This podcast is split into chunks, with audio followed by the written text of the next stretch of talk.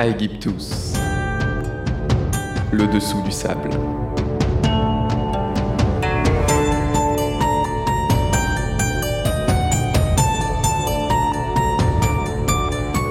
Bonjour tout le monde, aujourd'hui dans Aegyptus nous allons parler religion, animaux et féminisme. Le sujet du jour, le voici, j'ai nommé la déesse Sekhmet.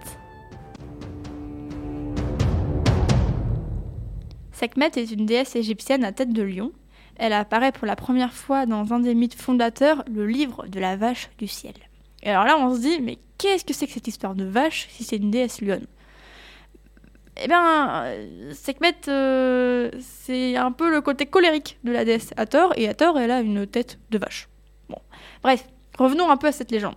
En fait, les hommes se révoltent contre Osiris, euh, qui envoie alors sa fille Hathor pour les punir. Sauf que Hathor, euh, bah, elle ne fait pas que les punir. En fait, elle est tellement en colère qu'elle se met en tête de complètement exterminer les humains.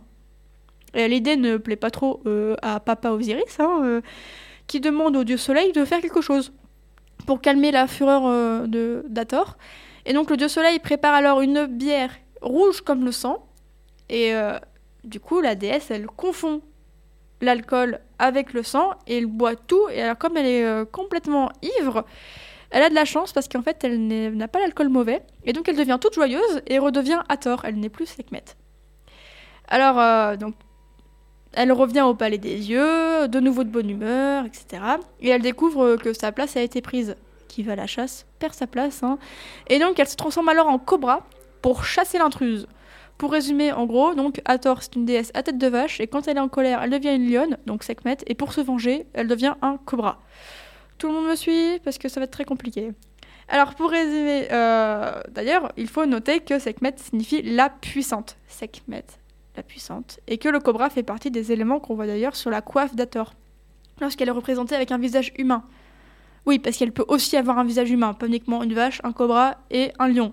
Il y a aussi la tête humaine. Sekhmet, c'est aussi l'héroïne d'un autre mythe lié à la crue du Nil. En gros, euh, le Nil n'est pas entré en crue depuis super longtemps et les hommes tombent malades à cause de la sécheresse. On parle alors du souffle de Sekhmet. Et les dieux n'en peuvent plus et la lionne part euh, tranquillou se balader euh, sur, euh, sur la Nubie. Voilà, elle va en Nubie, elle se promène, pépouse, tant pis pour, pour le Nil. Elle va s'occuper plutôt du Nil qui passe en Nubie. Et donc c'est là qu'il y aura le plus de désordre, puisque le souffle de Sekhmet se déroule uniquement en Nubie. Ce qui fait qu'en Nubie, il y a énormément de morts. Mais au passage, euh, Sekhmet, elle va avoir deux, trois petits-enfants comme ça, euh, en Nubie. Et étrangement, bah, les humains ont super peur, euh, super peur d'elle en Nubie. C'est marrant parce qu'on dirait pas comme ça qu'une personne qui tue des gens puisse faire peur. C'est bizarre. Et, euh, et en Égypte, son absence dérègle absolument tout. Puisque sans elle, il n'y a tout simplement plus de morts. Donc euh, je vous laisse deviner un petit peu euh, la surpopulation. Et alors, du coup, on a Papa Osiris qui demande à Thoth euh, de venir la chercher. Voilà. Et du coup, Thoth se pointe en Nubie sous la forme d'un babouin. Ouais, un babouin. Et donc, il lui raconte des fables, des histoires drôles, tout en se promenant avec elle. Et au moment où euh, Sekhmet s'y attend le moins, eh ben, il jette Sekhmet dans le Nil. Et donc, euh, dans l'eau du Nil, elle se calme. Comme quoi, il n'y a pas que l'alcool qui marche, hein, le Nil aussi. Et elle se calme et elle prend la forme d'un chat. Le chat, parce que le chat, c'est plus doux qu'un lion, c'est beaucoup plus mignon, c'est plus sage, c'est plus domestique, euh, c'est plus agréable, quoi.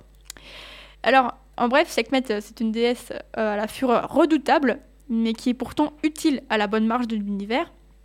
Par exemple, on est actuellement 8 milliards sur Terre. Imaginez ce qui se passerait si on devenait immortel d'un coup, mais qu'on continuait à faire des enfants. Ça serait pas génialissime. Hein. Bah, globalement, c'est un peu ce qui se passe. Si Sekhmet n'est pas là, personne ne meurt, surpopulation, c'est la catastrophe. Quoi qu'il en soit, les pharaons se placèrent rapidement sous la, sous la protection de Sekhmet en portant l'Uraeus à tête de cobra. Donc c'est euh, le petit cobra qu'on voit sur les coiffes. C'est euh, très joli, c'est souvent très très bien fait en or avec euh, du lapis lazuli, c'est très très joli. Et donc si au début Sekhmet est associée à Thor, elle sera aussi par la suite associée à Bastet, la déesse à tête de chat. Puisqu'on a la vache, on a le chat, toutes ces petites formes, etc. Ça correspond à, à toutes les formes de, de Sekhmet, toutes les formes d'Hathor. Sekhmet, c'est aussi la protectrice des prêtres qui sont chargés de la calmer pour éviter ses colères parce que Ils ont remarqué que bah, ça marchait pas très bien les colères euh, de Sekhmet. hein, voilà. Et donc, par exemple, à Karnak, on a retrouvé pas moins de 600 statues à son effigie. Elle fait très peur. Voilà.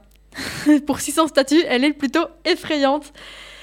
Et euh, elles sont étrangement également, toutes ces, statues, les 600 statues, sont demandées par la même personne, le pharaon Amenophis III.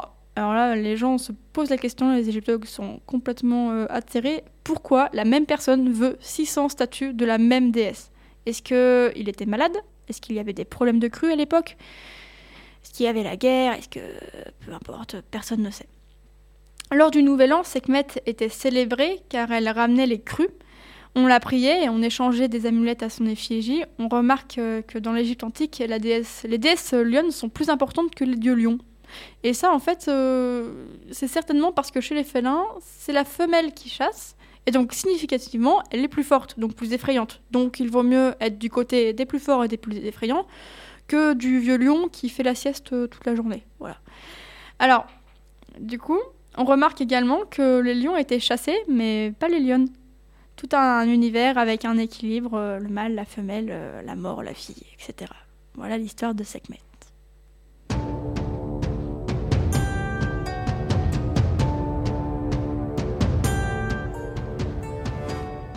Bien cachés sous le sable se cachent parfois les petits esprits qui font les grandes légendes. A bientôt pour voir ce que les sables d'Égypte nous réservent.